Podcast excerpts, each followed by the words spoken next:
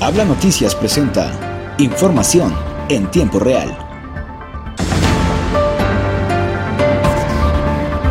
El pasado martes por la noche, el alcalde de Lerdo, Homero Martínez Cabrera, realizó una reunión de trabajo en compañía de directores y de la diputada local Susi Torresillas, donde tuvo la oportunidad de visitar los fraccionamientos Quintas Lerdo y Doctores para conocer la situación actual por la cual estos sectores no cuentan con el vital líquido comprometiéndose a dar una solución a esta problemática en corto plazo. También el presidente municipal mencionó que el desabasto de agua en estos fraccionamientos es histórico, data desde la construcción, debido a las limitaciones desde la infraestructura dentro de los fraccionamientos que no cuentan con la tubería adecuada en su diámetro. Por ello, será el personal del Zapal, dirigido por Julio Casas, en coordinación con la Dirección de Obras Públicas encabezada por Antonio Sánchez, quienes evalúan el proyecto a realizar y el monto a aplicarse para poder dar inicio a las obras correspondientes a la brevedad posible.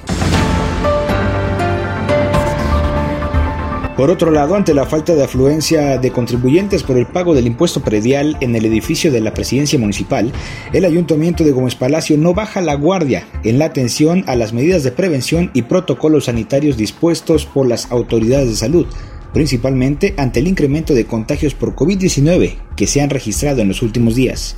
Por tal motivo, la Dirección de Salud Municipal, en coordinación con los servicios generales del ayuntamiento, supervisan el cumplimiento de las medidas adecuadas y protocolos que pueden garantizar la seguridad sanitaria de los ciudadanos. La Dirección de Salud informó que a partir del pasado lunes 3 de enero se reanudaron las actividades normales en la presidencia municipal, tras el periodo vacacional de Sembrino.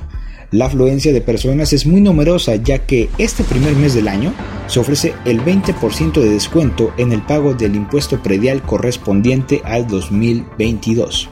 Es por ello que Salud Municipal y los servicios generales a petición de Gómez Palacio hacen un atento llamado a los contribuyentes a respetar las medidas y seguir al pie de la letra las indicaciones que se les dan a su llegada al edificio. Siguiendo con la información, el día de ayer el gobierno municipal de Saltillo puso en marcha el programa de verificación vehicular con el objetivo de promover el cuidado al entorno natural como parte del eje de trabajo Ciudad Verde. La directora de Medio Ambiente y Espacios Urbanos, Sofía Franco Villalobos, quien detalló que una de las primeras acciones de la dependencia es desarrollar el programa con el fin de promover el cuidado del medio ambiente e involucrar a toda la ciudadanía. Por este motivo informó a la ciudadanía que hay tres módulos de verificación instalados en la ciudad, los cuales supervisó y felicitó a los automovilistas que desde el primer día hábil del año cumplieron con este compromiso. El costo para los vehículos particulares es de 22 pesos con 80 centavos, mientras que para el transporte público es de 99 pesos. El horario en los tres puntos es de 8 de la mañana a 2 de la tarde. Gran problemática a la que se enfrentarán las escuelas particulares con el regreso a clases y la llegada de la variante del Omicron en Coahuila.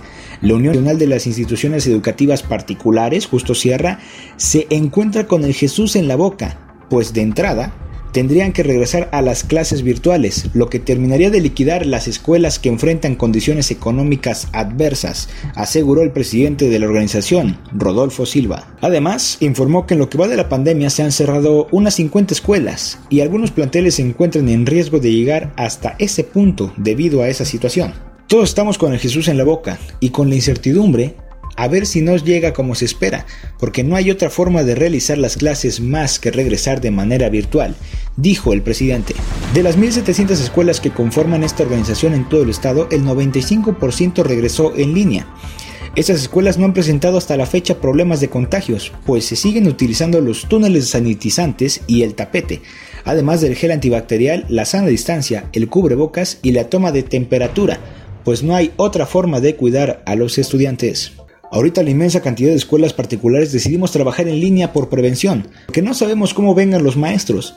Y pues así, ya sabremos una semana después de tanta fiesta, puntualizó el presidente de la organización. Hasta aquí información en tiempo real, presentado por Habla Noticias. Nos escuchamos. Hasta la próxima.